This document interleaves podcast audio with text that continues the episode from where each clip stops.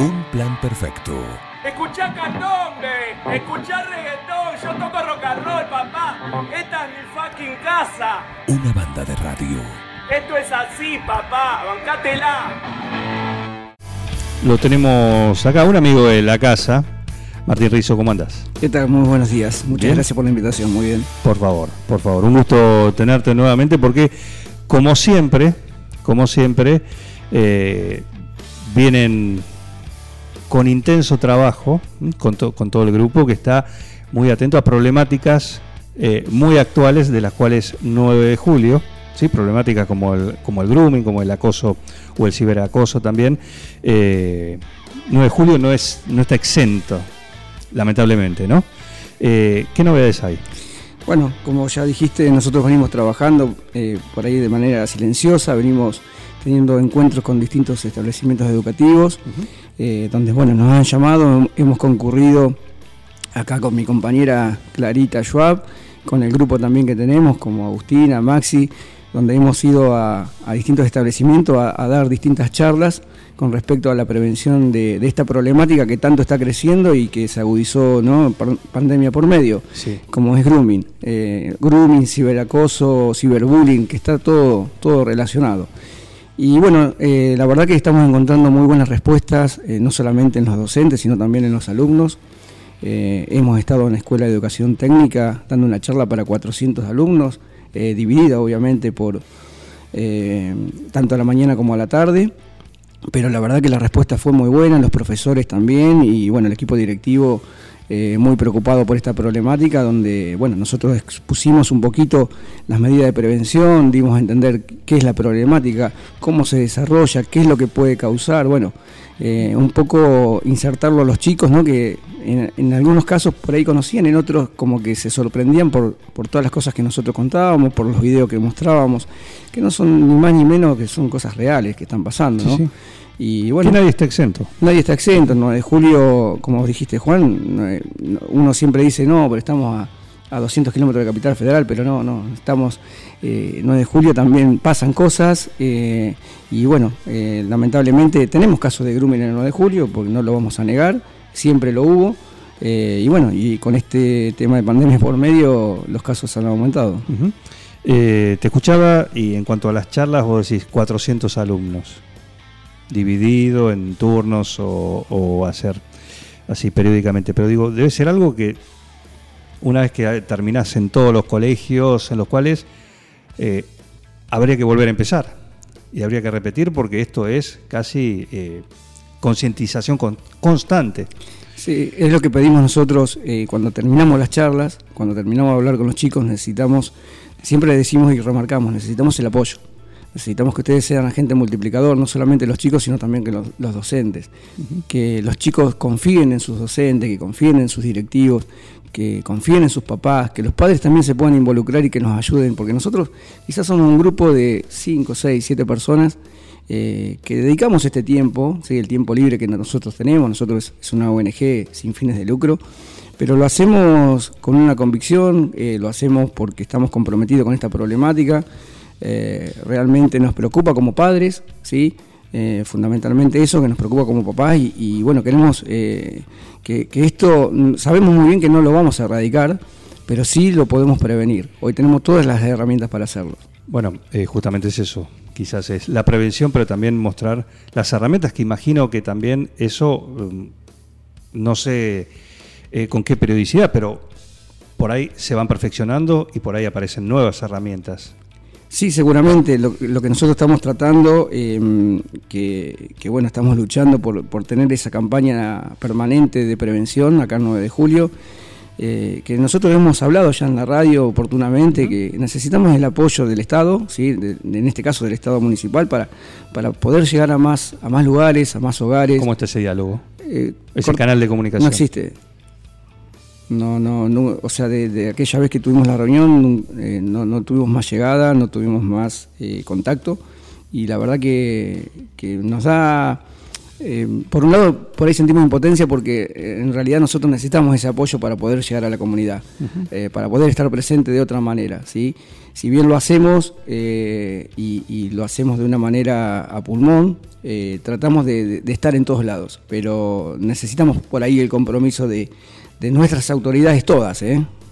ese compromiso lo, necesitamos como, grupo para, para que esta campaña eh, tenga más, más repercusión en la comunidad. Bueno, hoy viniste acompañado. Sí. ¿sí? Está eh, Clara Schwab con, con, nosotros también. Viniste y ¿cuál es tu función? ¿Por qué estás eh, sumada a este grupo? Bueno, en realidad desde el inicio del grupo este, estábamos sumados cuando...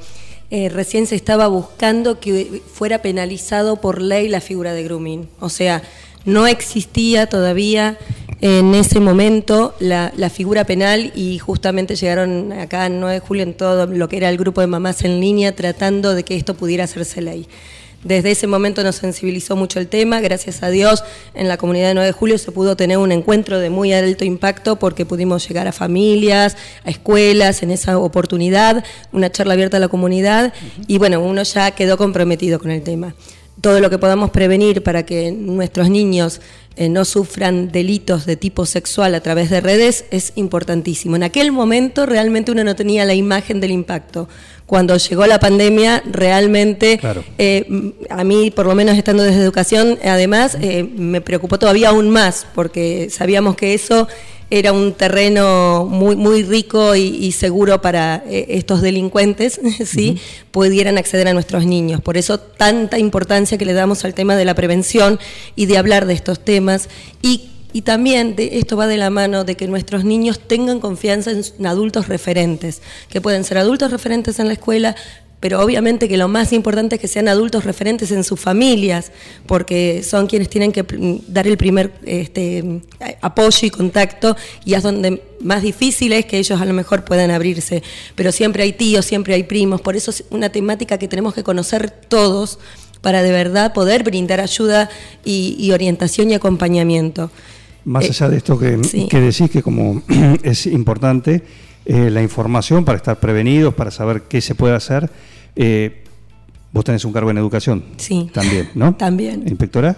De educación secundaria. En gestión privada. En gestión privada. Sí. Eh, ¿Cómo están las instituciones justamente, o cómo están preparadas para abordar este tema? Bueno, nosotros este, también, obviamente desde el grupo y del año pasado que vinieron de este, justamente el Instituto de Políticas Públicas de la provincia de Buenos Aires, que vinieron a hacer un, justamente un, primer abordaje en el distrito, desde educación, eh, aquí justamente se hizo un primer abordaje con todos los directivos de todas las escuelas y modalidades como proyecto distrital.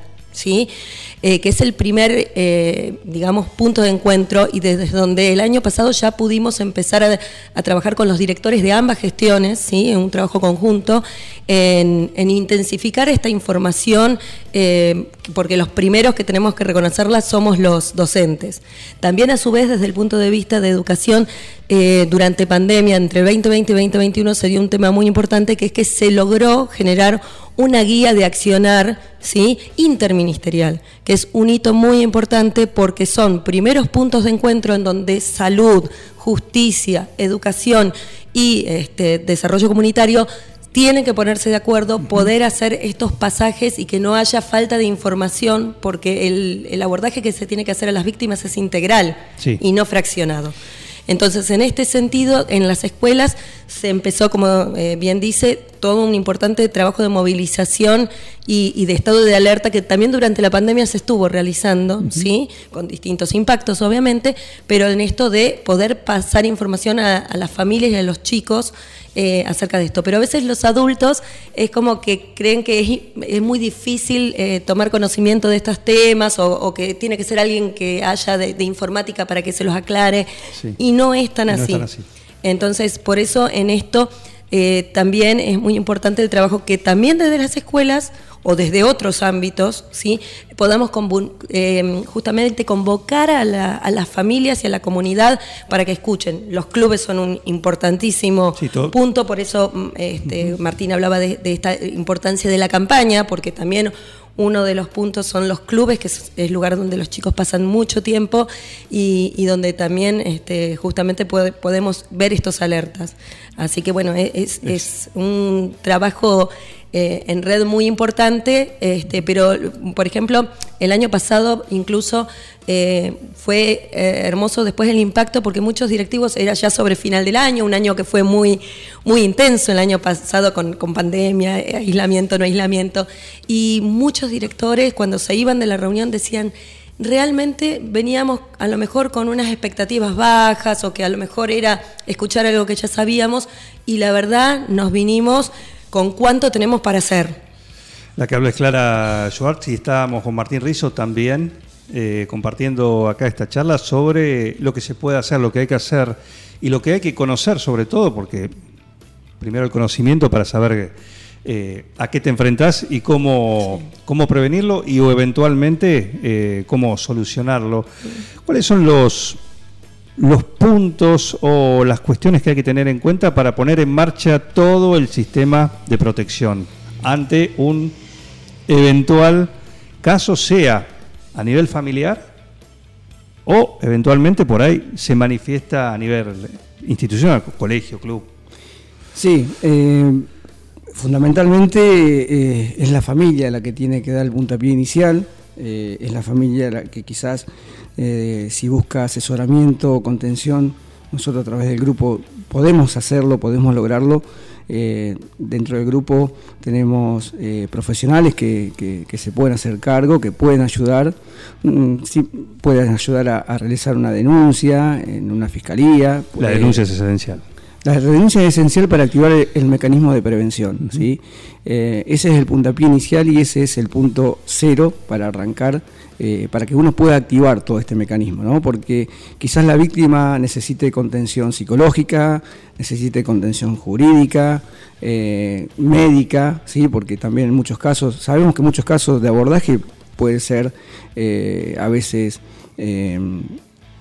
eh, manifestarse como un suicidio, porque a veces muchas, muchas de, de las, de los adolescentes, niñas o niños, porque aquí esto no, no distingue de sexo, pueden terminar en un suicidio, pueden terminar eh, lastimándose de por una no u otra ponerlo, manera. poder ponerlo en palabras, Claro. ¿no? Por eso es tan importante estar atentos y es más, lamentablemente hay padres que a lo mejor ni siquiera eh, nos contaban este, la gente de, de, este, Mamás en Línea y del Instituto de Políticas Públicas. A veces ni siquiera el padre llegó a saberlo y se entera después, a lo mejor, ¿no? Ante un hecho tan lamentable como puede ser este, un suicidio y que ahí en algún momento eh, se activa el celular y, y pueden llegar a saber lo que está ocurriendo que no imaginaban que en algo que a lo mejor vos le das a tu hijo para estar seguro de saber dónde está, que, que te puede avisar si necesita algo de vos, vos le das el celular y no te imaginás que puede estar viviendo una pesadilla dentro de su celular.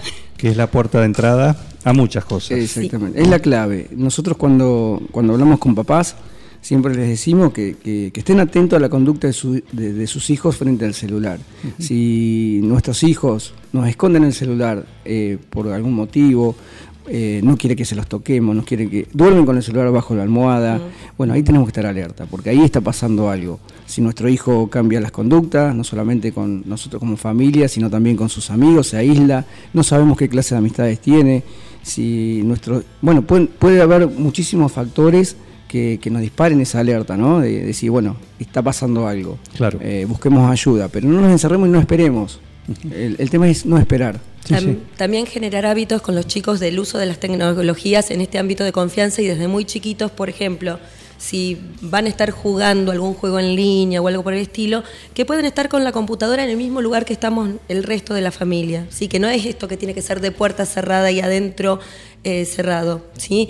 Por ejemplo, los diálogos eh, en eh. Roblox pueden ser muy peligrosos, eh, que, que es algo que habitualmente los niños de corta edad utilizan mucho y y hay este, maneras en que de, de esa manera pueden contactar a los chicos, con cosas muy ingenuas para los chicos, como pueden ser, uy, vamos a festejar, saquémonos las remeras y revolémosle, saquémonos una foto, y ahí empieza, eh, para el que lamentablemente eh, tiene esa habilidad, todo un mecanismo de generar confianza y donde después hasta puede haber un chantaje a través de, de estas cuestiones, de esas fotos. Por eso, y... eh, es muy perversa la persona que está detrás Sí, sí. y además eh, puede hacer creer, obviamente, que se trata de, de otro chico de su edad. Sí, sí, eh, tengamos en cuenta que el que está del otro lado haciendo eso con esa patología, Exactamente.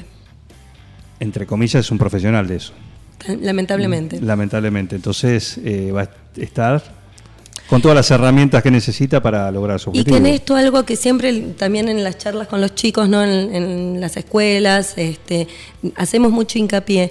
eh, porque obviamente lo primero es que la víctima se va a sentir muy este, avergonzada y, y- y es difícil poder contar porque uno se siente vulnerado, obviamente, y, y así ha sido.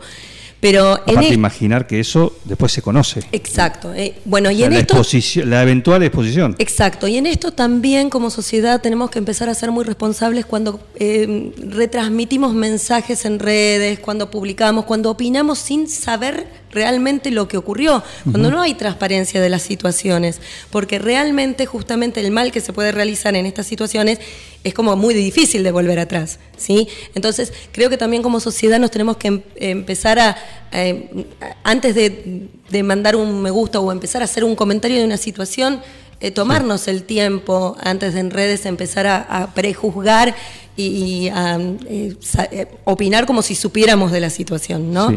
Bueno, un problema Y en que esto, atañe a los adultos también. Claro, por eso es tan importante también estos temas charlarlo con adultos, ¿no? Y esta cuestión en que eh, también los adultos somos víctimas de estafas por los medios cibernéticos, etcétera, con lo cual no hay una edad para la que eh, uno está exento de poder ser víctima. Y entonces esto también este, ayuda a que justamente la víctima no se sienta eh, que, que fácilmente fue este, justamente abordada Utilizada, y claro. utilizada. Eh, ¿Cómo vienen las actividades para, para el grupo, para concientizando eh, palabras, eh, mamás en línea, todo el, el grupo de ustedes? Bueno, eh, tenemos pensado ahora en el mes de octubre, bueno, todavía no tenemos una fecha definida, eh, una nueva visita del Instituto de Políticas Públicas. Eh, la idea un poco nuestra es eh, trabajar con alumnos en, un- en una primera instancia, por la mañana, sí, con el nivel medio y superior, o con los centros de estudiantes, bueno, eso lo estamos evaluando, juntamente con, Leonor Capriroli, que es la inspectora jefe distrital, y también eh, abordar por la tarde, y la verdad que ahí queremos ya comprometer un poco a las autoridades para, que puedan asistir a esta charla muy importante, porque ahí les van a brindar eh, muchísimas herramientas, eh, posiblemente también ahí nos pongamos de acuerdo para que puedan tener una, una capacitación, ¿sí? porque nuestras autoridades también necesitan capacitarse, saber cómo actuar ante una denuncia y saber qué es lo que, lo que, lo que deben hacer, ¿no? No, no, no estar nosotros presentes para decirle qué es lo que tienen que hacer, sino ellos ya Sí, están el mecanismo tiene que estar Exactamente. eh, aceitado. Así que bueno, eh, mm, también vamos a, a cursar esa invitación para, para nuestras autoridades para que puedan estar participando de, de esta jornada que, que, bueno, creemos que va a ser más que importante para, para el 9 de julio.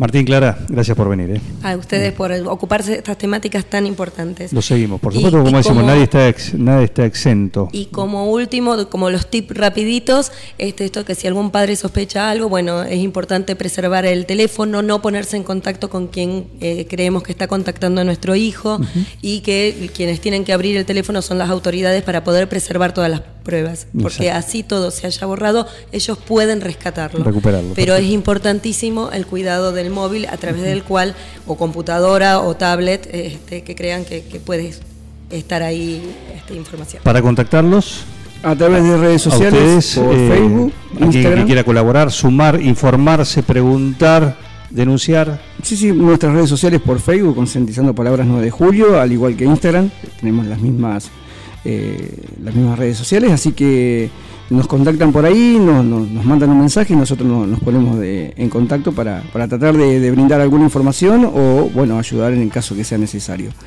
Así que bueno, Juan, muchísimas gracias a ustedes, a la radio que siempre nos, nos abren las puertas para poder llegar a la comunidad. Un gusto. Un plan perfecto. Escuchá candombe, escuchá reggaetón, yo toco rock and roll, papá. Esta es mi fucking casa. Una banda de radio. Esto es así, papá, bancátela.